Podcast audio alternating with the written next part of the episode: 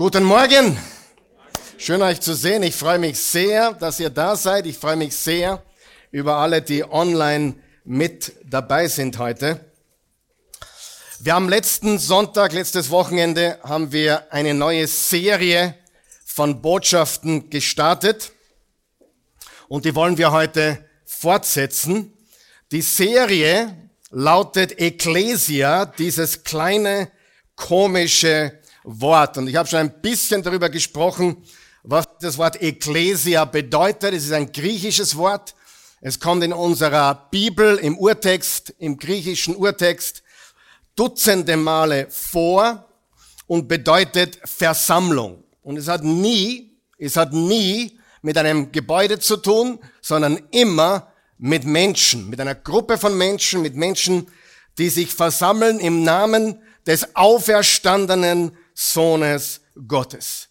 Jetzt sind die einigen anderen da oder auch die Zuschauer und sagen, was macht das Christentum so besonders? Es ist eine Tatsache, nämlich, dass jemand, Gott nämlich Mensch geworden ist, unter uns gelebt hat, nie gesündigt hat, dann vorausgesagt hat, was mit ihm passieren würde. Genau das ist eingetroffen. Er wurde wie ein Schwerverbrecher hingerichtet. Er hat für unsere Sünden bezahlt. Er hat die Schuld auf sich genommen, damit wir frei sein können von aller Schuld und Scham. Und er ist auferstanden von den Toten erlebt. Und das ist unvergleichbar. Es gibt nichts anderes wie dieses. Und noch etwas. Die ganzen erfüllten Prophezeiungen.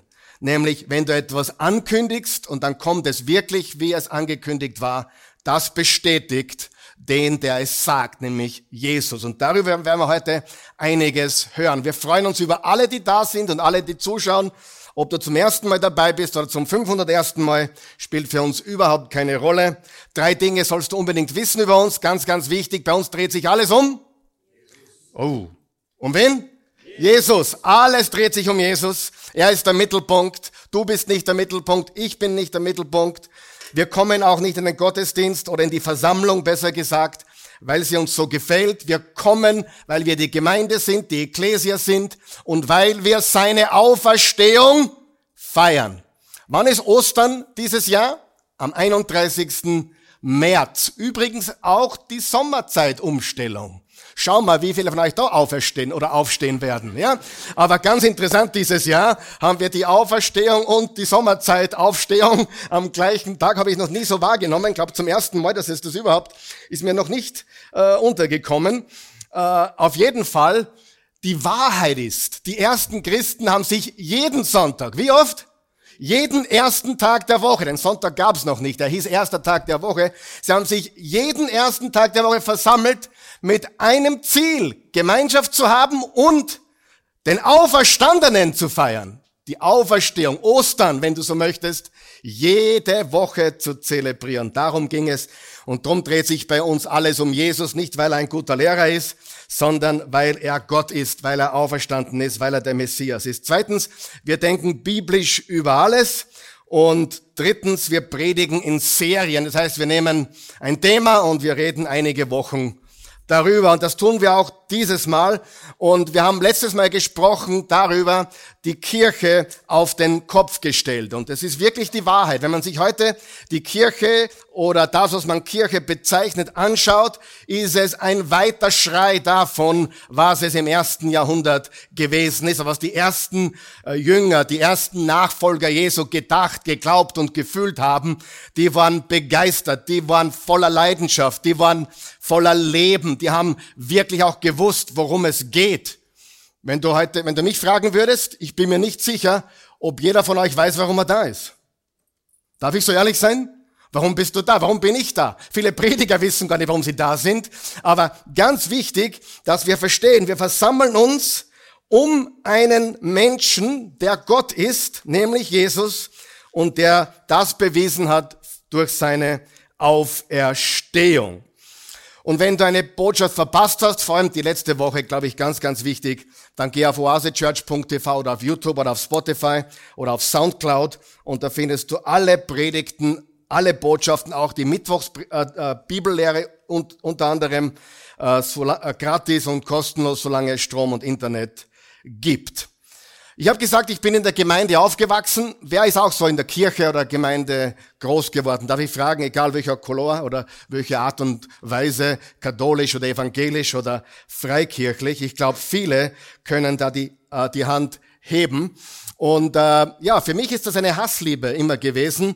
Zum einen weiß ich und bin mir hundertprozentig sicher, dass die Gemeinde Jesu, seine Ekklesia, die Antwort ist für unsere Welt. Es ist Gottes Plan, durch uns, durch seine Nachfolger, die Botschaft der Liebe Gottes und die Botschaft, die Jesus uns gegeben hat, hinaus zu tragen, in die Welt zu bringen. Paulus hat gesagt im 2. Korinther 5, Vers 20, wir sind Botschafter für Jesus Christus. Im Matthäus 5, Vers 13, wir sind Salz der Erde. Salz als Würze und Konservierungsmittel ist unverzichtbar. Machen wir mal einen kurzen Test. Du arbeitest, du hast einen Job. Wie würzig bist du? Wie würzig bist du? Oder Licht der Welt. Wie viel Licht oder wie viel leuchtest du dort, wo du arbeitest? Und die Wahrheit ist, wir haben alle überhaupt kein Licht. Du hast gar kein Licht und ich auch nicht, sondern wir reflektieren dort, wo wir hingehen, das Licht Jesu. Wir reflektieren das wahre Licht. Ohne Jesus haben wir gar kein Licht. Das ist so ähnlich wie Sonne und Mond. Sonne, da kommt das Licht her. Der Mond scheint auch, oder? Aber der Mond hat überhaupt kein Licht. Er reflektiert lediglich das Licht von der Sonne. Und genau das trifft auf uns zu, die wir zu Jesus gehören. Wir sehen den Mond nur, weil er von der Sonne beleuchtet wird. Und Menschen sehen in uns Jesus nur, wenn wir von Jesus beleuchtet werden. Amen. Du hast kein Licht in dir selber.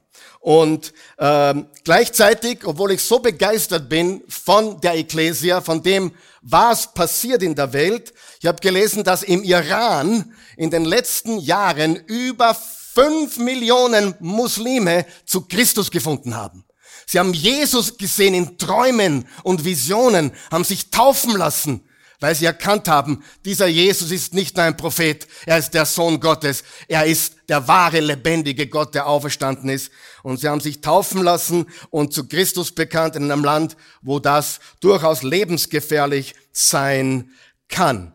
Und gleichzeitig habe ich so viel gesehen und du vielleicht auch, was überhaupt nicht dazu passt oder zusammenpasst mit Jesus Christus. Und was denkst du, wenn du den Begriff Kirche hörst? Darüber haben wir auch gesprochen. Sie kannten zum Beispiel keine Langeweile.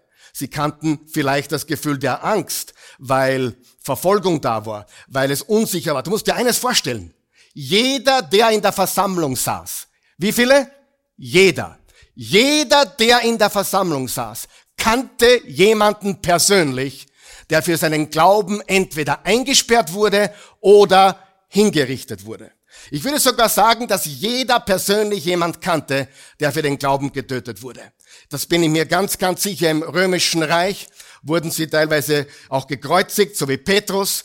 Sie wurden den Löwen hingeworfen zum Futter und ihnen wurde die Chance gegeben, zu widerrufen, ihren Glauben zu widerrufen. Sie haben es nicht getan. Das heißt, du musst dir diese Spannung vorstellen. Du versammelst dich eigentlich, obwohl du es nicht, nicht wirklich darfst, und äh, muss mit dem Tod rechnen, schlimmstenfalls.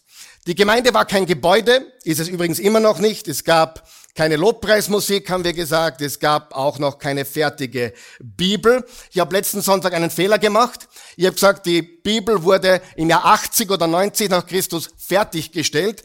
Das stimmt so nicht. Die letzten Bücher der Bibel, Johannes Evangelium, 1., 2., 3. Johannes, vielleicht auch die Offenbarung, die wurden spätestens 80, 90 nach Christus fertig geschrieben.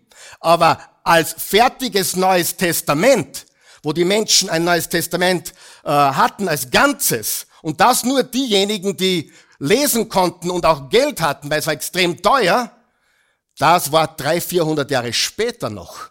Also erst im vierten Jahrhundert, dass Menschen überhaupt einen Zugang hatten zu dem, was wir heute Neues Testament nennen.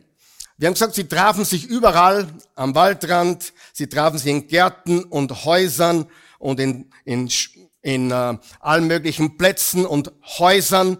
Sie haben sich früh am Morgen am ersten Tag der Woche getroffen. Es gab kein Wochenende, das heißt, sie haben dann in die Arbeit gehen müssen, in die Schule vielleicht gehen müssen. Das war wie ihr Montag, war der, war der erste Tag der Woche. Es gab keine Institution, keine Hierarchie und keine Struktur. Und das ist das ganz Wichtige, was wir verstehen müssen. Die Ecclesia, die Gemeinde des ersten Jahrhunderts, war ein Movement, eine Bewegung. Niemand, sag einmal niemand, niemand wäre auf die Idee gekommen, ein Gebäude Kirche zu nennen. Niemand. Was? Kirche? Niemand. Niemand wäre auf die Idee gekommen, eine Gebe ein Gebäude Kirche zu nennen. Oder Kathedrale. Nein, es war ganz klar, die Menschen, die Gläubigen, die Jesus-Nachfolger, das ist die Ekklesia. Das ist die Gemeinde, wie wir sie heute nennen. Und es war eine Bewegung, die von einer einfachen Überzeugung angetrieben wurde. Frag heute mal zehn Christen, was für sie der Glaube ist. Ich glaube, du kriegst zehn verschiedene Antworten. Ja, von äh, ich lese jeden Tag die Bibel, ich gehe jeden Sonntag in den Gottesdienst, bis zu keine Ahnung, äh, ich bete jeden Tag oder sonst was. Es gibt die unterschiedlichsten Dinge, die Menschen von sich geben, aber das trifft's alles nicht. Es geht nicht darum, wie viel du die Bibel liest oder betest oder in die Kirche gehst. Es geht darum, dass du eine Überzeugung hast. Sag mal Überzeugung. Und dieses Movement, diese erste Ecclesia bis heute, echte Jesus-Nachfolger, bei denen dreht sich's nicht darum, wie viel sie tun oder wie viel, wie viel sie in die Kirche gehen oder Bibel lesen oder beten. Das sind alles wichtige Dinge. Wer weiß, wir sollten das leben, was Jesus uns aufgetragen hat. Aber in erster Linie ging's um eine Überzeugung und die lesen wir jetzt noch einmal gemeinsam. Die Überzeugung ist Jesus von Nazareth. Lesen wir es gemeinsam laut. Jesus von Nazareth war der Sohn Gottes, der von Gott gesandt wurde, um der Welt zu zeigen, wer und wie Gott ist, um, um die Welt mit Gott zu versöhnen. Da steht so viel drinnen, nämlich, wer ist Jesus? Er ist der Sohn Gottes. Er ist Gott, der Monogenes, der Eingeborene, der Einzige. Das heißt nicht, dass er geboren wurde, das heißt, dass er der Einzige seiner Art ist. Das griechische Wort Monogenes hat nichts mit Geburt oder Zeugung zu tun, sondern nur damit, dass es keinen zweiten gibt wie ihn. Er ist der eine, wahre, lebendige Gott, der Sohn Gottes, die zweite Person der Gottheit. Er ist von Gott gesandt worden, vom Vater, mit einem Auftrag, er hat zwei Aufträge gehabt. Jesus hat zwei Aufträge gehabt. Erstens, der Welt zu zeigen, wie Gott ist, wie der Vater ist. Wisst ihr, dass wir keine Ahnung hätten, wie Gott ist, wenn wir Jesus nicht kennen würden? Wisst ihr das? Ich habe was Interessantes gelesen diese Woche und das ist auch sehr, sehr, sehr schockierend. Die meisten Christen haben Gemeinschaft untereinander, um über Gott zu reden. Die wenigsten Christen haben eine direkte Gemeinschaft mit Gott selbst. Mit anderen Worten, viele Christen treffen sich, um über Gott zu reden. Was toll ist, oder? Aber die wenigsten haben eine solche Beziehung, dass sie in direkter Kommunikation mit ihm stehen. Und das sind echte Jesus-Nachfolger. Und Jesus wurde gesandt in die Welt, um der Welt zu zeigen, wer und wie Gott ist. Wer mich gesehen hat, hat den Vater gesehen. Das sagen wir hier immer wieder, weil es so wichtig ist. Und die zweite Aufgabe, also erstens uns zu zeigen, wie Gott ist und zweitens, um uns mit Gott zu versöhnen. Und das ist am Kreuz passiert. Wenn du an Jesus glaubst, hast du gewusst, dass du mit Gott versöhnt bist. Du bist komplett im Reinen mit Gott. Weißt du das? Nicht, weil du so gut bist, sondern weil du in Jesus bist. Ist jemand in Christus, ist ein neuer Mensch. Das Alte ist vergangen, Neues ist geworden. Und das, liebe Freunde, ist das pure Evangelium. Die ersten Jünger hatten keinen Schnickschnack, keinen Schnickschnack. Es war vollkommen organisch. Es war absolut bio. Das erste Christentum war absolut organisch und bio. Da, haben, da waren keine Gebäude im Spiel, da waren keine Hierarchien im Spiel, da war viel, viel Liebe im Spiel, denn Jesus hat ihnen ein Gebot gegeben. Daran wird die Welt erkennen, weil ihr so gut theologisch debattieren tut. Je alle werden erkennen, dass ihr zu mir gehört, weil ihr so super gescheit seid. Alle werden erkennen, dass ihr meine Jünger seid, weil ihr eine dicke Bibel unterm Arm trägt.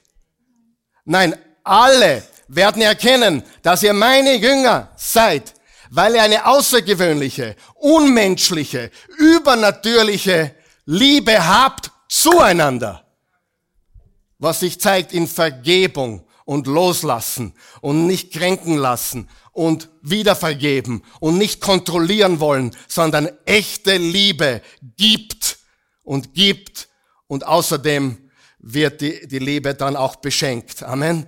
Es kommt immer was zurück. Wir lieben nicht, weil wir was erwarten, aber wenn wir leben, dann bekommen wir so viel zurück.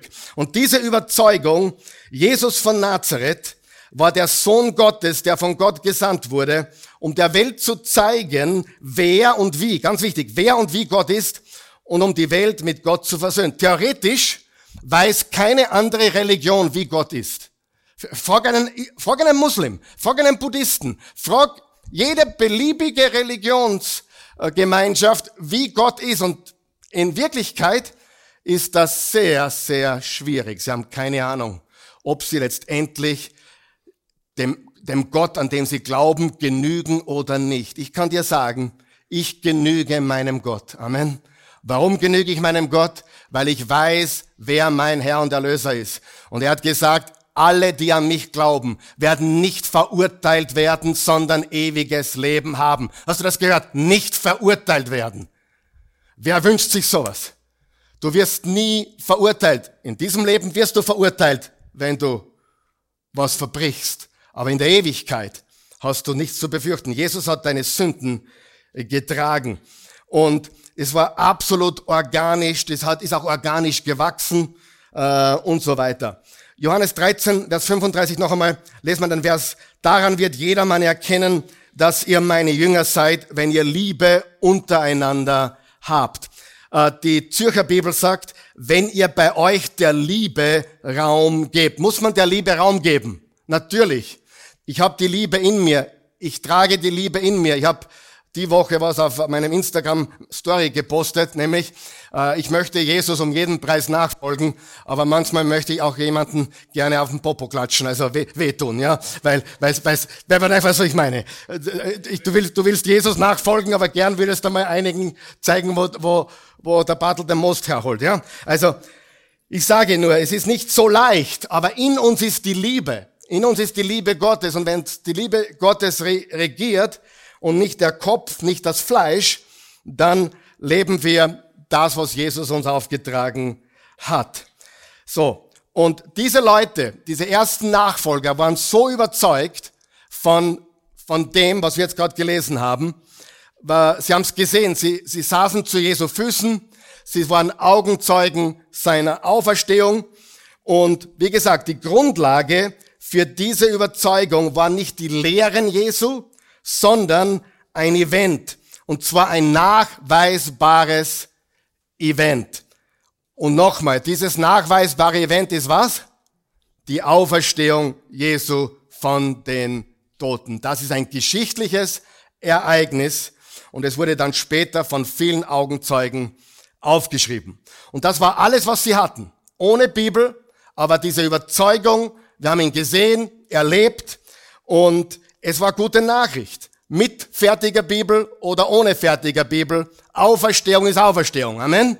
Und das ist, was sie hatten. Und sie waren die Ekklesia mit oder ohne Gebäude. Und dann ist Zeit vergangen. Und mit der Zeit hat sich vieles verändert. Die Ausdrucksformen des Glaubens haben sich verändert. Von Generation zu Generation, von Kultur zu Kultur, von Gesellschaft zur Gesellschaft. Vieles ist heute anders, wie wir uns versammeln, wie wir musizieren, all diese Dinge. Aber es gibt Dinge, die dürfen sich nicht ändern. Und das ist die ursprüngliche Absicht. Das ursprüngliche Ziel, das Ziel ist, hör mir gut zu, darüber reden wir nächste Woche. Das Ziel ist eine Ekklesia, die nach außen gerichtet ist und der ganzen Welt von Jesus erzählt. Das Ziel ist nicht für unsere vier Wände, sondern das Ziel ist, geht hin in alle Welt und verkündigt den Menschen diese gute Nachricht. Und ähm, immer, immer, wenn die Kirche, unter Anführungszeichen Kirche, oder die Gemeinde, unter Anführungszeichen, davon abgewichen ist, wurde es seltsam. Wer war auch jung und dachte sich, warum sind die alle so komisch? Wer kennt das auch? Oder kennt das nur ich? Jetzt traut sich, nicht, traut sich aufzeigen. Wer weiß, was ich meine? Oder wer denkt sich das immer noch? Warum sind das so komisch? Ich meine, ich kenne Christen, mit denen kannst keine drei normalen Sätze reden. Wer weiß, was ich meine? Da ist jedes dritte Wort, ja, Bruder, Halleluja, Dank sei Jesus. Ja, ja, wer weiß, was ich meine? Ich meine, um, ich, ich liebe das Wort Halleluja, es heißt Preis sei Gott. Ich liebe Jesus und Amen. Amen sage ich auch hin und wieder oder öfters. Es heißt, so ist es. Aber hey, wenn ich mit jemandem in der Welt rede, dann rede ich normal, oder? Und ich rede auch mit dir normal, ohne Amen und Halleluja und Preis den Herrn und alles Mögliche, sondern ich rede mit dir normal. Aber es gibt komisch, aber das ist ja noch, das ist ja noch überhaupt kein Problem. Das ist nur ein bisschen seltsam und komisch. Aber es gibt ja wirklich komische Dinge. Zum Beispiel, dass es eine Religionsgruppe gibt, die sich christlich nennt, die behaupten, Jesus ist der Zwillingsbruder von Luzifer. Ja. Ja, das, das ist zum Beispiel die Mormonen. Wenn du es genau studierst, das ist genau, was sie glauben. Die Mormonen glauben auch, dass der Gott, der Allmächtige, von einem anderen Gott vorher geschaffen wurde. Also das ist ganz schräg. Ja, das Mormonentum. Ja, ähm, die Abweichungen sind wirklich teilweise crazy. Und ich kenne Mormonen. Das ist unglaublich. Ich kenne viele Mormonen. Die, die glauben das. Es ist offiziell, dass die das glauben. Die sind gescheit, die sind reich, die sind Geschäftsleute, da schnallst du ab. In, in, in, in, in, Im Mormonenland in Amerika, da, da fließt der Dollar, die sind extrem erfolgreich, haben große Familien, manchmal auch zwei, drei Frauen. Weil das ist ja dort auch noch ein bisschen drinnen. Aber die glauben tatsächlich, Jesus ist der Halb- oder der Bruder von Luzifer. Der eine ist halt gut geworden, der andere schlecht. Also da gibt's seltsame Dinge, komisch, strange, unheimlich. Aber wir brauchen gar nicht so weit schauen. Auch in deiner Pfingstgemeinde kann es, oder in der charismatischen Gemeinde, oder hier in der Oase, oder in der katholischen Kirche, egal wo du hinschaust, es darf nicht seltsam werden. Amen. Das ist ganz, ganz wichtig. Komisch, strange, unheimlich. Und dann werden Menschen verletzt. Werden Menschen verletzt. Ich sage das jetzt deutlich, damit mich jeder hört. Ich bin aufgewachsen katholisch. Dann kam charismatisch. Dann kam Glaubensbewegung. Ein bisschen Pfingsttum auch war dabei. Und dann letztendlich, nachdem ich mir so viele Fragen gestellt habe, habe ich zu meiner Frau gesagt, du, ich glaube, wir beginnen in Wien und beginnen eine Kirche, die alles andere ist, als was wir je gesehen haben. Und lass uns so machen, wie wir, wie wir, wo wir gerne hingehen würden. Und daraus ist die Oase äh, entstanden, weil ich gerade vom Gottesdienst gefragt wurde, wie war das damals? Drei kleine Kinder, 1997, die Celeste war eins, der Gabriel war, war zwei oder drei, und genau, der Solomon war fünf, der Raphael war noch gar nicht gedacht, von mir zumindest, aber vom himmlischen Vater schon. Wir hatten tausend Schillinge in der Tasche. Wir waren naiv. Wir sind nach Wien gefahren, haben ein Haus gemietet, haben auf dem Boden geschlafen, auf der Matratze. Der Rest ist Geschichte. Der Rest ist Geschichte. Heute gehört uns das Haus, was wir damals gemietet haben und kaum bezahlen konnten. Gott ist gut, Amen. Er führt uns und lenkt uns. Und manchmal muss man sich denken, ich sage das ganz ehrlich, gut, dass ich damals jung war. Weil heute traute man das nimmer. Wer weiß, als Junger ist man ziemlich naiv. Ich reiß jetzt die Welt nieder. Heute reiße ich gar nichts mehr nieder, außer, keine Ahnung, die Wand, wenn ich schnorche in der Nacht und die Christi mich aufnimmt. Nein, ich habe geschnorcht. Ich schnorch nur einmal im Jahr, aber sie hat mich, sie hat mich erwischt beim Schnorchen, hat, mir das auf, hat das aufgezeichnet. Ich, nein, das gibt's nicht. Ich schnarche nicht. Hat's mir das Video vorgespielt. Ich habe ja Angst gekriegt von mir selber. Ist kein ist kein Witz. Wer weiß, was ich meine? Das ist irre, dass jemand solche Töne von sich geben kann. Aber, aber immer, immer wenn die, das heißt, wenn du zum ersten Mal da bist, das hat jetzt nichts mit der Predigt zu tun gehabt, ja. Das war extra und kostet auch nichts, ja. aber, aber immer wenn die Kirche abgewichen ist, wurde es seltsam. Und es darf nicht so seltsam werden, weil die Botschaft ist ganz einfach. Gott wurde Mensch, er hat sündenfrei gelebt, er starb am Kreuz, er ist auferstanden. Und dann werden Menschen verletzt. Und das wollte ich sagen. Ich kenne jetzt, und ich übertreibe nicht, mindestens ein Dutzend Christen, die von Gott enttäuscht sind. Ich kenne auch ein paar Christen, die, die behaupten, dass sie nicht mehr glauben, weil sie nicht geheilt wurden, weil Gott sie im Stich gelassen hat, weil in ihrer Gemeinde versprochen wurde, oder insinuiert wurde oder angedeutet wurde, dass Gott jeden Menschen immer heilt, wenn du nur genug glaubst. Und das ist eine teuflische Lehre. Und sie ist nicht ermutigend, sie ist zerstörend. Weil was tust du, wenn du, der, der neben dir wird geheilt, Halleluja, und du glaubst auch und du liebst Jesus auch, und du betest für deinen Papa und der stirbt mit 60 an Krebs. Ich kenne genügend solche Leute. Freunde, das ist seltsam. Darf ich dir ganz kurz das Evangelium sagen? Wer will's hören? Gott hat alle, der Mensch ist Geist, Seele und Körper. So. Der Geist, wenn du heute Jesus vertraust, was passiert mit deinem Geist? Du bist von neuem geboren. Er adoptiert dich in seine Familie. Du bist ein neuer Mensch. Das Alte ist vergangen. Wann passiert es und wie schnell passiert es? In einem Augenblick. Wer glaubt, was ich jetzt gesagt habe? Wer glaubt, dass das stimmt? Und das ist ein Wunder. Ein Wunder, dass jemand verändert wird im Herzen. Gewaltig. Und das passiert hier jede Woche. Und das nächste ist, was haben wir noch? Wir haben unsere Seele. Was ist Seele? Seele ist Verstand, Wille und Gefühl, unsere Seele, die emotionale Welt. Was sagt die Bibel dazu? Hat Gott eine Antwort für unsere Seele? Ist die sofort? Ist die im Augenblick? Ist diese Veränderung instant? Nein, sondern Römer 12, Vers 2, wandelt euch durch die Erneuerung eures Sinnes, damit ihr prüfen könnt, was der Wille Gottes ist, der gute, wohlgefällige und vollkommene. Wer tat's ja wünschen, dass man die Bibel nehmen könnte und bei ein paar Leute einfach so machen, quasi ein bisschen gescheiteres Denken eingießen sozusagen. Schaut, dass das nicht funktioniert.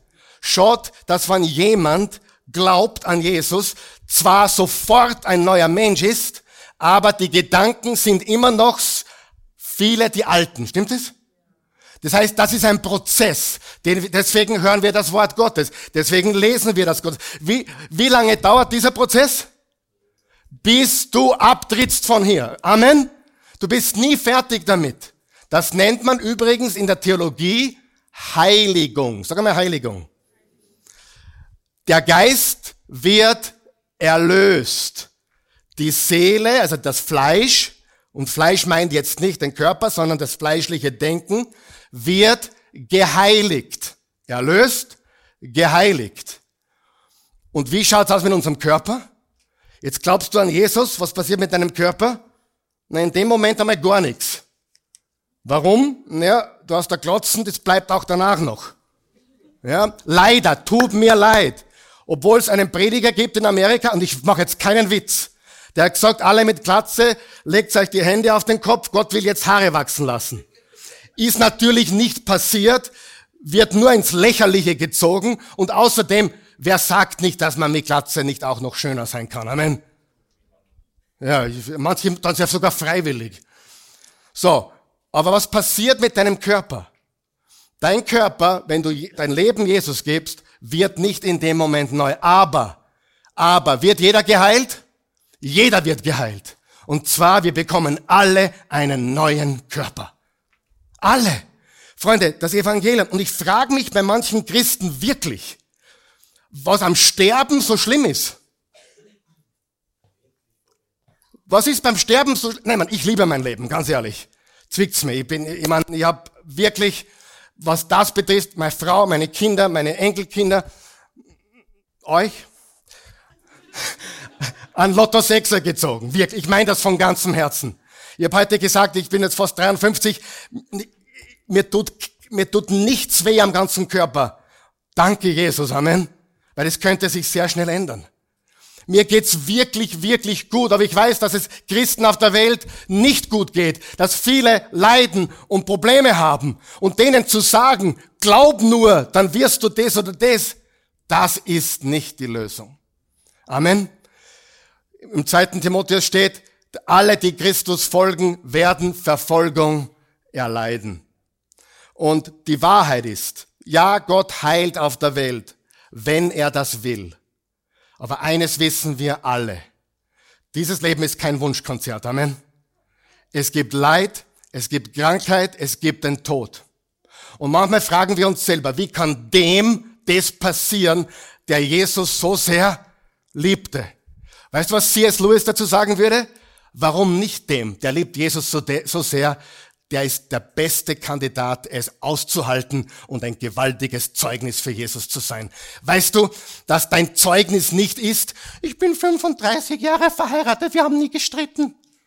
Das ist kein Zeugnis. Ein Zeugnis ist, wir sind durch die Hölle gegangen und wir sind rausgekommen und riechen heute besser als je zuvor. Das ist ein Zeugnis. Dieses ganze, mein Leben muss perfekt sein und mein, Zeugnis ist, wenn du durch die Kacke gegangen bist, wenn du einen Sohn verloren hast und immer noch dastehst und predigst, als wäre das, was du glaubst, tatsächlich die Wahrheit. Er lebt, er ist auferstanden, er ist bei Jesus. Manchmal fragen mich die Leute, betest du für deinen Sohn? Nein, ich bete nicht für ihn. Ich rede mit Jesus über ihn. Ich sag, Jesus, gib ihm heute einen Hack von mir.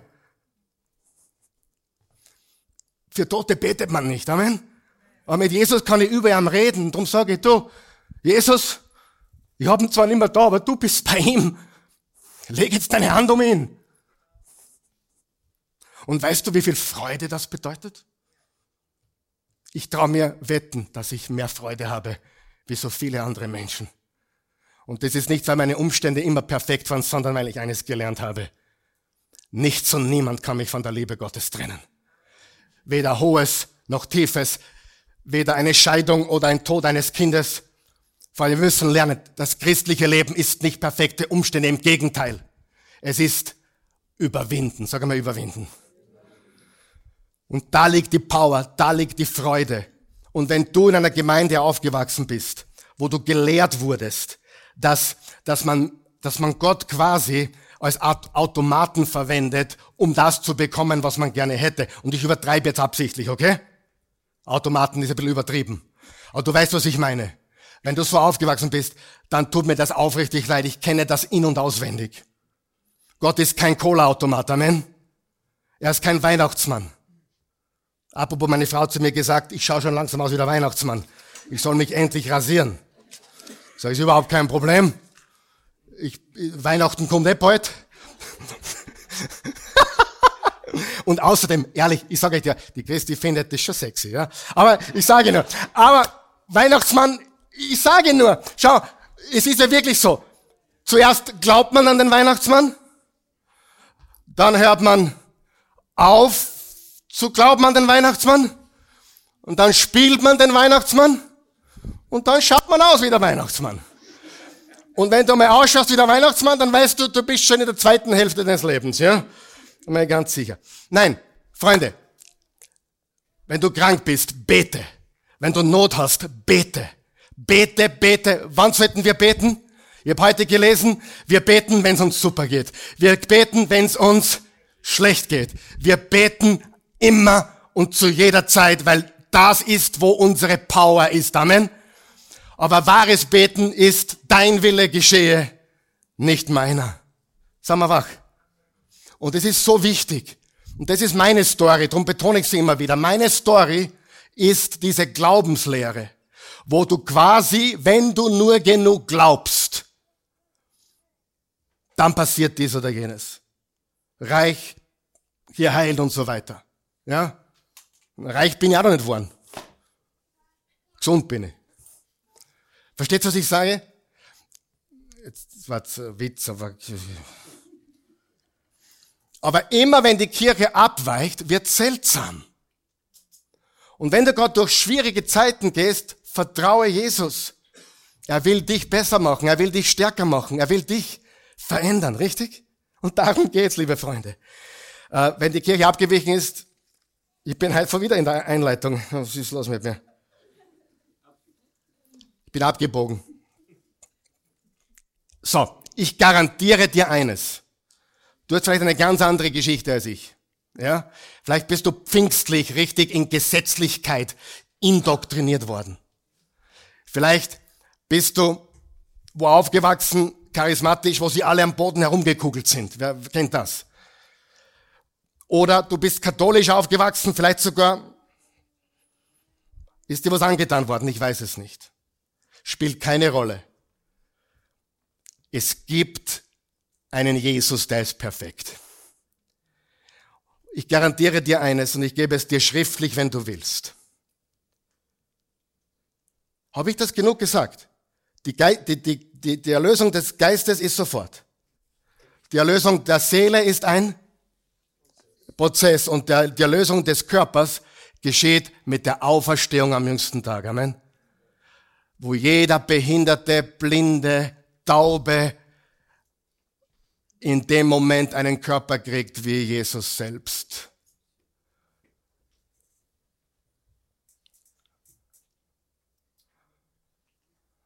Und bis dorthin leben wir im Glauben. In guten Tagen, in schlechten Tagen. Auf der Höhe und in der Tiefe. Ich liebe dich. Ich liebe dich, weil du Gott bist. Weißt du, das Lobpreis, da geht's nicht um dich, sondern um Gott.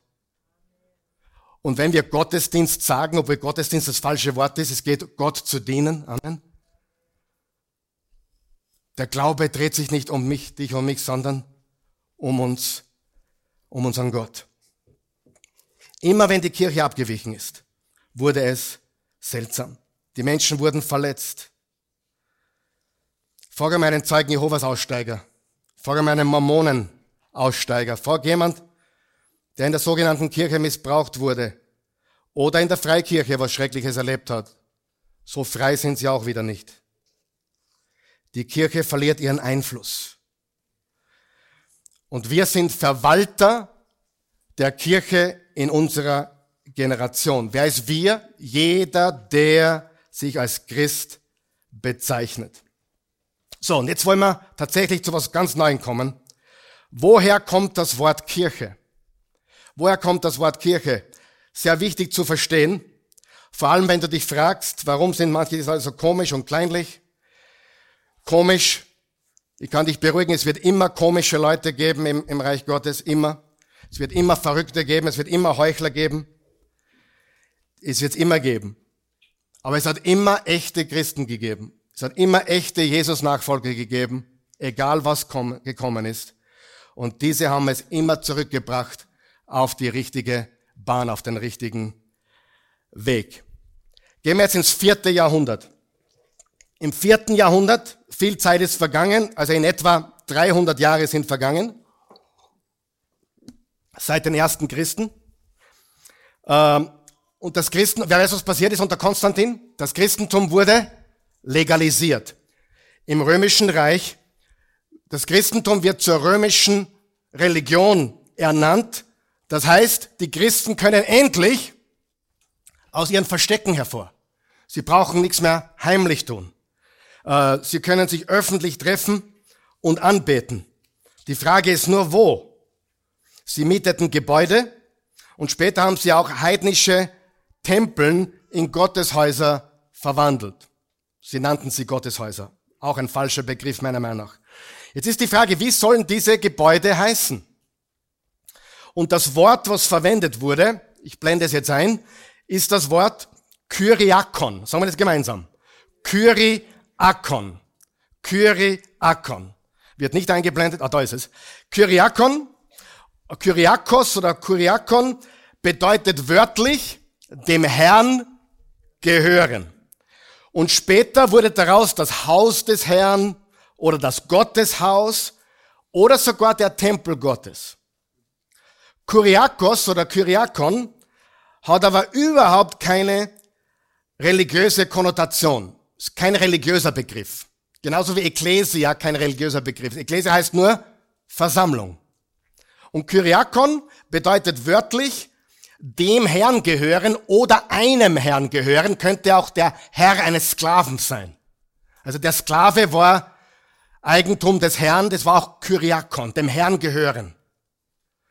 Und dieses Wort Kyriakos oder Kyriakon wird im Neuen Testament nie verwendet, wo Gemeinde steht. Nie. Kein einziges Mal. Es war kein religiöser Begriff. Es wird zweimal verwendet in der ganzen Bibel. Im 1. Korinther 11, Vers 20, da ist, sagt Paulus, oder redet Paulus vom Mahl des Herrn. Mahl des Herrn, Kyriakon. Oder Offenbarung 1, Vers 10, Tag des Herrn, Kyriakon. Und aus diesem Wort Kyriakon entstand das Wort Kirche. Kyriakon, Kirche. Daher haben wir dieses Wort. Äh, ich habe sogar auf, auf äh, Wikipedia angeschaut. Der Name Kirche kommt vom griechischen Kyriaka, dem Herrn gehörig. Und wisst ihr, dass das in Deutschland angefangen hat? In Deutschland, nicht in Amerika oder sonst wo. In Deutschland also im deutschsprachigen Raum, in der Reformation oder vorher noch, hat dieses Wort Kirche Fuß gefasst. Und die Amerikaner und die Engländer, die Englischsprachigen konnten das natürlich nicht aussprechen. Kirch, die, die haben, können das CH gar nicht, das geht gar nicht. Kirch, Kirch, Kirch, geht nicht für einen Amerikaner oder Engländer. Und daraus entstand das Wort Church. Aus Kirche wurde Church. Hey, wir sind die ersten Kirche. Kirch. Und die Schotten nahmen das Wort Kirk. Schon mal von Kirk Douglas gehört? Oder einen anderen Kirk? Der heißt eigentlich im Vornamen Kirche. Ja, Kirk ist Kirche. Eigentlich bedeutet es dem Herrn gehören. Ob der Kirk Douglas jetzt wirklich dem Herrn gehört, weiß ich nicht. Aber sein Name zumindest bedeutet dem Herrn gehören. Und leider wurde aus diesem Begriff das Haus des Herrn. Eine, aus der Versammlung wurde ein Gebäude. Und der Rest ist Geschichte. Bedauernswerte Geschichte. Überhaupt nicht positiv. Denn die Ekklesia Jesu Christi ist kein, kein Gebäude, keine Location. Die Ekklesia Jesu ist ein Movement, das sich versammelt, um einen Auftrag auszuführen. Aber es ging um Kontrolle. Die Kirchenführer wollten Kontrolle haben. Ich weiß nicht, ob du das kennst. Es gibt Kirchen, die wollen dich kontrollieren. Hat, hat jemand so eine Geschichte zufällig? Kontrolle. Ha? Kennt das jemand? Wo du kontrolliert wirst, was du tust und nicht tust. Äh, ich habe sogar von einer Freikirche gehört, also einer christlichen Freikirche, wo man den Pastor fragen musste, bevor man ein Auto kauft. Und er hat dann gesagt, ja, was das sein darf und welche Autofarbe zu dir passt und so weiter. Das weiß ich jetzt nicht, aber da hat man den Pastor gefragt, ob das in Ordnung ist. Alles wurde kontrolliert, ganz schlimm. Die Gebäude waren unter der Kontrolle der führenden Männer der Kirche, unter Anführungszeichen, weil wenn man die Location kontrolliert, kontrolliert und beherrscht man auch die Leute dort und das, was gelehrt wurde, es gab ja noch keine Bibel, zumindest stand dem normalen Bürger noch keine zur Verfügung. Die Bibel wurde angekettet an den Altar oder die Kanzel. Ja, und sie war in lateinischer Sprache. Und sehr bald war die Kirche gar nicht mehr wie die Ekklesia von Jesus, gar nicht mehr wie die ersten Christen. Sie war gezähmt, lauwarm, verdreht, pervertiert und abgewichen. Gibt es heute solche Kirchen? Gibt es heute solche Christen? Natürlich. Aber es gab immer Reformer. Und sie sagten, mit uns nicht. Da machen wir nicht mit. Das ist nicht, was Jesus lehrte. Das ist nicht, was Jesus uns gezeigt hat. Das ist nicht, was Jesus beabsichtigte. Und einer dieser Reformatoren, von dem möchte ich dir kurz erzählen, das war William Tyndale. William Tyndale lebte 1494 bis 1536. Er war ein, ein Zeitgenosse von Martin Luther, aber er war in England.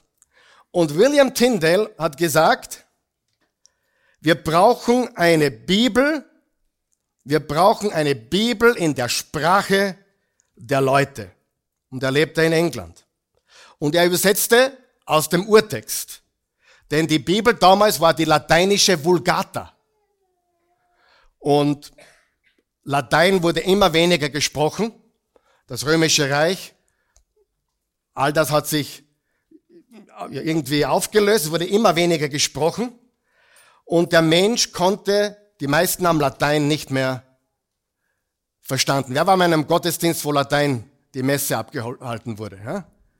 Das war damals, war das so. Und er übersetzte die Bibel vom Urtext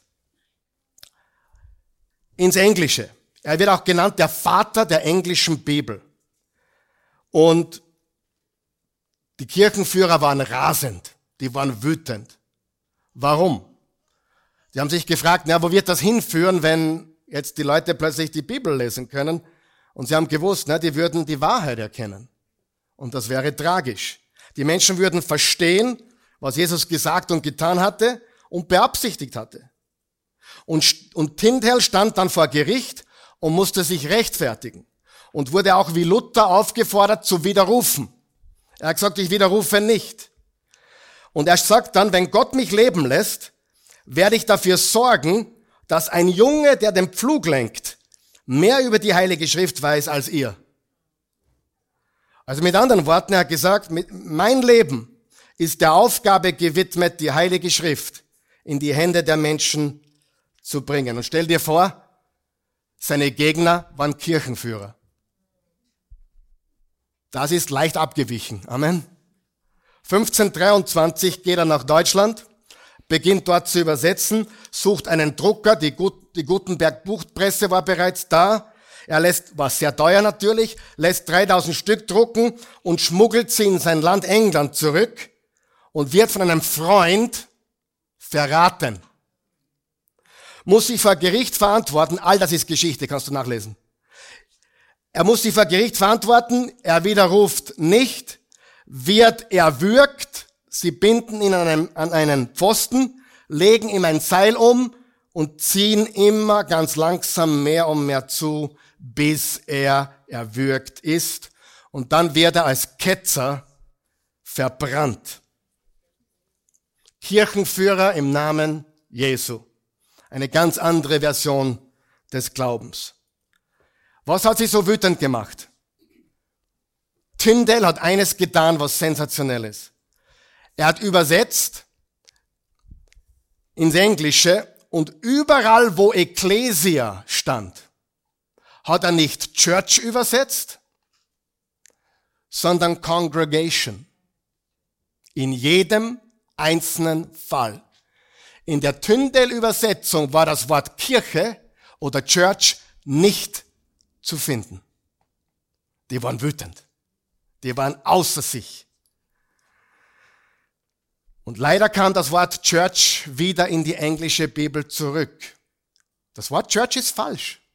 Das Wort Kirche ist falsch. Liebe Freunde, falls ich es noch nicht gesagt habe, wir sind heute nicht in einer Kirche. Wir sind die Kirche.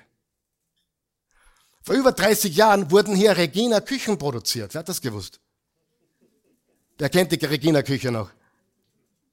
Das ist keine Kirche. Der Stephansdom ist keine Kirche. Es ist ein Museum. Der Mailänder Dom ist keine Kirche. Die Kirche sind Jesus-Nachfolger, die sich versammeln in seinem Namen. Am Fürth oder im Stephansdom ist auch wurscht, egal wo. Die Kirche sind Menschen. Und er hat das Wort, wo Ecclesia stand mit Congregation übersetzt, mit Versammlung. Mit Ecclesia, mit Versammlung. Und das Wort Church kam wieder zurück. Es gab dann die sogenannte King James Version, die KJV 1611. Und da gab es eine Abstimmung. Es gab eine Abstimmung, wollen wir in dieser Übersetzung, die für die englische Welt nach wie vor das Meisterwerk ist, die ist heute immer noch die wahrscheinlich meistgelesene englische Bibel, schwer zu verstehen, aber doch, manche sagen sogar, es ist die einzig richtige, was natürlich Quatsch ist. Die einzig richtige ist der Urtext. das ist die Wahrheit. Und es gab ein Votum, wollen wir Ecclesia übersetzen mit Church oder Congregation? Congregation hat das Votum verloren. Church wurde wieder hineingegeben, dort wo Ecclesia stand. Wir haben, warum erzähle ich euch das in Englisch? Aus einem Grund. Weil der Tyndall Engländer ist. Und zweitens, wir haben einen leichten Vorteil in der deutschen Bibel. Weil bei uns steht nicht Kirche, sondern Gemeinde. Und das kommt vielleicht ein bisschen näher. Trotzdem sind wir nicht in einer Gemeinde, wir sind die Gemeinde. Amen. Obwohl in Matthäus 16 sagt Jesus, ich werde meine Kirche bauen. Zu dem kommen wir gleich. Lesen wir es jetzt. Matthäus 16, Vers 15 bis 18. Er fragte sie, für wen haltet ihr mich? Da antwortete Simon Petrus, du bist der Messias, der Sohn des lebendigen Gottes. Wow. Da entgegnete ihm Jesus, selig bist du Simon Barjona, denn nicht Fleisch und Blut haben dir das offenbart, sondern mein Vater im Himmel. Petrus, so gescheit bist du nicht. Das hat dir mein Vater im Himmel offenbart. Du bist der Sohn des lebendigen Gottes.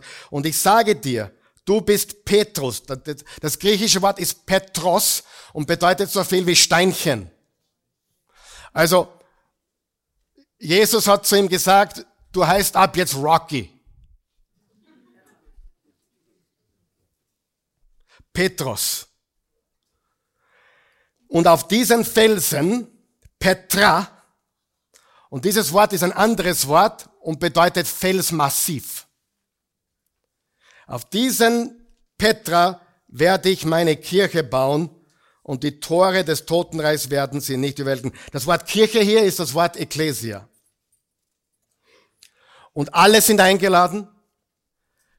Alle dürfen dabei sein. Jesus sagt, diese Kirche ist mein Königreich, ich bin der König. Und hier ist die gute Nachricht. Egal wie oft sie abgewichen ist,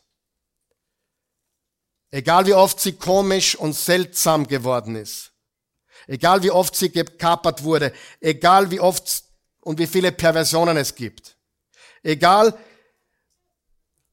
es wird immer eine Gruppe geben, die zu diesem organischen Evangelium halten.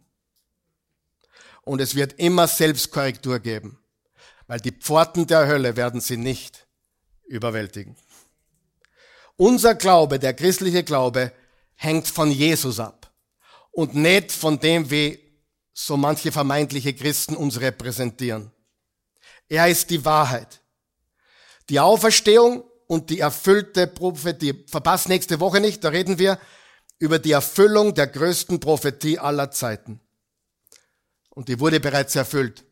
Und das bist du und ich. Weißt du das? Dass die Ekklesia von Jesus vorausgesagt wurde.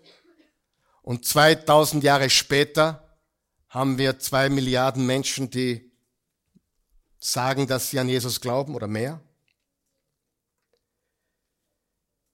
Matthäus 24, 1 und 2. Als Jesus den Tempel verließ und weggehen wollte, kamen seine Jünger zu ihm und machten ihn auf die Pracht der Tempelbauten aufmerksam. Tempelbauten. Ihr bewundert das alles, entgegnete Jesus, aber ich versichere euch.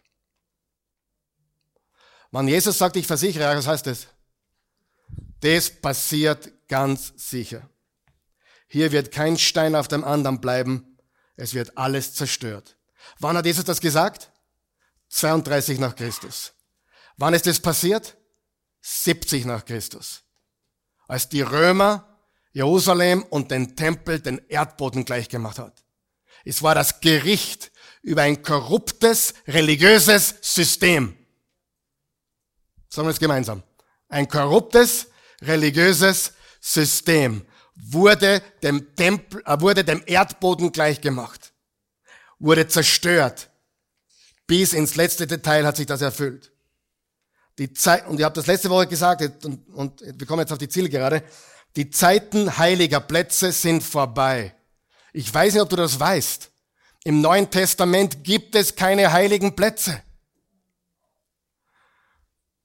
Da kannst du hundertmal nach Israel reisen wollen. Die Orte sind nicht heilig. Oder in die biblische Türkei. So gerne wir dorthin reisen. Aber Jesus sagt, es gibt keine heiligen Plätze mehr. Die Zeiten heiliger Gebäude sind vorbei. Die Zeiten heiliger Räume sind vorbei. Ihr seid heilig. Wenn, wenn Paulus an die Christen schrieb, an die Galater oder an die, an die Epheser oder die Kolosser, die Philipper, schreibt er an die Gemeinde und die Heiligen dort und dort und dort. Die Heiligen sind gleichzeitig auch die Mitglieder der Ecclesia. Jesus sagt, ihr seid spazierende Tempel, sprechende, wandelnde Tempel.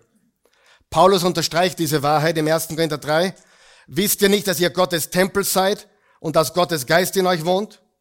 Oder 1. Korinther 19, 6, Vers 19 und 20. Oder wisst ihr nicht, dass euer Leib ein Tempel des Heiligen Geistes ist, der in euch wirkt und den ihr von Gott habt und dass ihr nichts euch selbst gehört? Ihr seid teuer erkauft, verherrlicht also Gott mit eurem Leib. Und noch einmal, ein drittes Mal sagt das. Wie verträgt sich der Tempel Gottes mit den nichtigen Göttern, mit den Götzen? Denn wir sind der Tempel des lebendigen Gottes. Wie Gott gesagt hat, ich werde bei ihnen wohnen und unter ihnen wandeln. Und ich werde ja Gott sein und sie werden mein Volk sein. Freunde, jeder Jesus-Nachfolger ist ein Tempel Gottes. Und ich möchte das noch einmal betonen, weil das in so vielen religiösen Köpfen drinnen ist. Es gibt keine heiligen Orte mehr. Es gibt keine heiligen Bauten mehr. Ein Gebäude ist nicht heilig. Ein Gebäude ist keine Kirche. Ein Gebäude ist ein Gebäude. Die Kirche sind wir. Weißt du, ich bin, ich versuche nicht zu kritisch zu sein, aber ich war in Israel und ich war am Jordan und der Jordan ist wunderbar und ich liebe diese Plätze, wo Geschichte, sie sind ja wertvoll. Aber ich glaube, ich war eine Stunde dort, da wurden über 300 Menschen in der einen Stunde getauft im Jordan.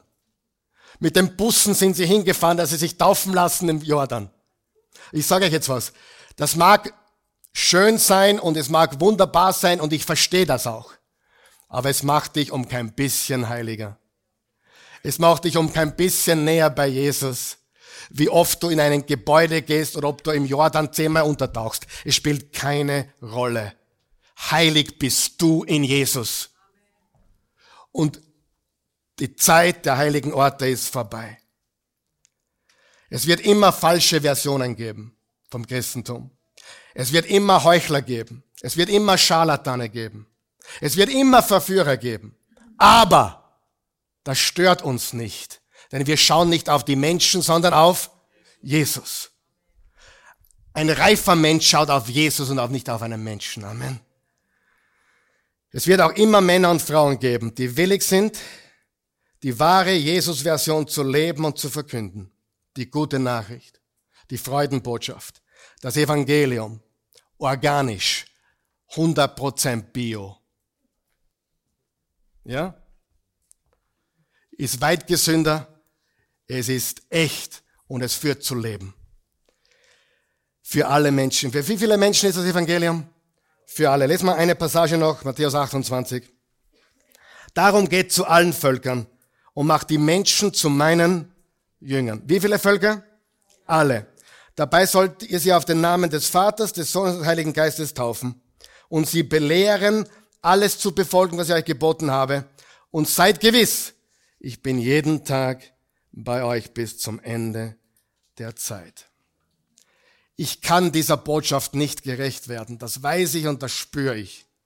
Ich, spür, ich fühle mich heute, ich fühle mich heute inadäquat zu, zu, zum Ausdruck zu bringen, was ich sagen will. Dieses Evangelium ist so wunderbar. Es ist so herrlich. Hast du schon mal gehört? Das klingt zu gut, um wahr zu sein. Wer kennt diesen Satz? Das Evangelium klingt zu gut, um wahr zu sein. Denn so sehr hat Gott die Welt, den dreckigsten Sünder geliebt, damit es einen, dass es einen Sohn gab, damit jeder, der an ihn glaubt, nicht verloren geht, sondern ewiges Leben habe.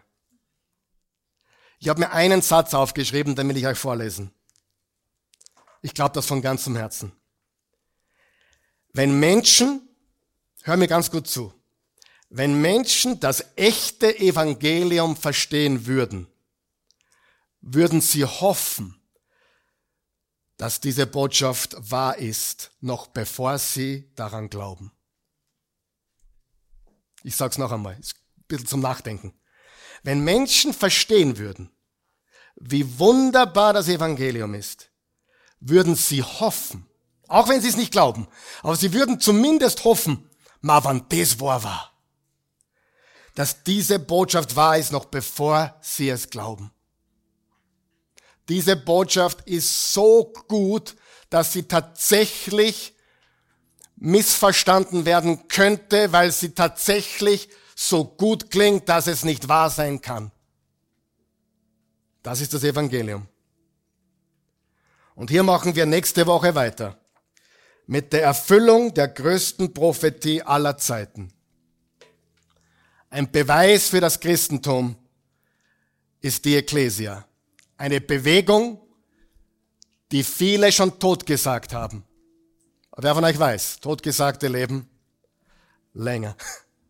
Und Jesus hat gesagt, nicht einmal mein Tod kann was daran verändern. Ich, ich werde auferstehen von den Toten. Liebe Freunde, wir sind Teil von was Großem.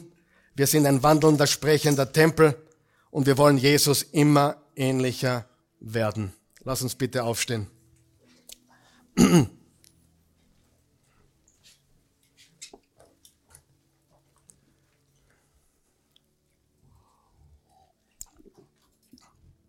Himmlischer Vater, gütiger, gnädiger, treuer, barmherziger Gott. Wir danken dir für deine Güte, deine Gnade, dein Erbarmen, deine Liebe. Wir danken dir für alles, was du für uns getan hast durch Jesus Christus. Wir vertrauen dir, wir vertrauen dieser Botschaft, wir vertrauen dem Evangelium. Wir vertrauen dieser guten Nachricht. Wie kann ein Mensch auch nur denken, dass es sich um eine Botschaft handelt, die, die in irgendeiner Weise nicht gut sei oder einengend sei oder, oder langweilig sei oder sonst. Wie kann das sein? Es ist eine Botschaft, die wahrlich frei macht, die wahrlich verändert, die wahrlich zu, zu echtem Leben führt. Wir danken dir dafür.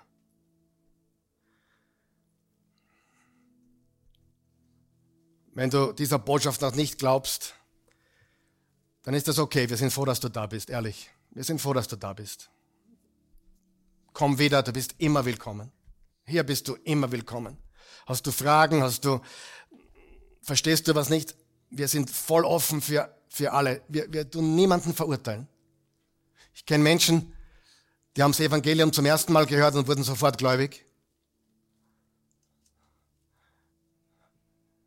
Wir hatten im Jahr 2001 hier einen nominellen Moslem, also kein gläubiger Moslem, der wurde eingeladen, saß in der ersten Reihe und äh, hat das Evangelium gehört und da wir ein Taufbecken aufgestellt gehabt an dem Sonntag, weil wir getauft haben. Er hat diesen, an diesem Sonntag sein Leben Jesus gegeben und sich an Ort und Stelle taufen lassen. Und ich habe auch schon erlebt, wo Leute hier drei, vier Jahre kamen. Es hat sich nichts getan. Sie, sie kamen nicht zum Glauben. Aber letztendlich konnten sie nicht aus. Das ist auch mein Gebet für dich, dass du die Wahrheit erkennst. Denn ich bete, dass du diesen Frieden mit Gott findest, den es nur in Jesus gibt und in keiner Religion. Das ist unser Gebet. Aber wenn du Jesus annehmen möchtest, beten wir, Jesus, ich komme zu dir. Ich bin ein Sünder. Du bist Erlöser und Retter. Ich möchte dir heute mein Leben geben. Du hast es mir geschenkt. Ich übergebe es dir. Ich empfange deines. Ich glaube von Herzen, dass du der Sohn Gottes bist, dass du für meine Sünden gestorben bist, begraben, am dritten Tage auferstanden von den Toten. Du hast den Tod besiegt. Du hast für meine Schuld bezahlt. Ich vertraue dir. Ich vertraue dir, dem lebendigen, auferstandenen Sohn Gottes. In Jesu Namen. Amen. Ich möchte noch für uns alle beten, äh, dass wir, lass mich ein Gebet beten für uns alle, ihr braucht nicht nachbeten. Ich bete ein Gebet für uns alle und wenn du das dem innerlich zustimmen kannst, dann, dann nicke einfach innerlich, dann sag einfach, ja, so ist es innerlich. Vater im Himmel, wir wollen dich um Vergebung bitten. Wir wollen dich um Vergebung bitten, wenn wir das falsch gemacht haben, wenn wir das nicht richtig hingebracht oder hinbekommen haben, wenn wir als deine Nachfolger, als deine Ekklesia, ja, das nicht so hinbekommen haben, wie du das möchtest. Dass Menschen durch uns verletzt worden sind, dass Menschen Unrecht getan wurde durch uns, durch mich und durch andere. Lass uns eine Ekklesia sein, eine Gemeinde sein, die, die deinen Namen verherrlicht, wo Jesus tatsächlich im Mittelpunkt steht und wo du König und als König herrschst und regierst. Wir haben alle gesündigt. Wir haben alle Menschen verletzt. Und wenn wir Menschen verletzen, verletzen wir dich. Denn das sind deine Kinder, deine Schöpfung. Wenn jemand mein Kind verletzt, dann muss er es nicht nur mit meinem Kind richten, sondern auch mit mir. Und genauso ist es bei dir. Wenn wir Menschen verletzen, dann verletzen wir das Herz Gottes. Und wir bitten dich, dass du uns vergibst. Danke, Jesus. Amen.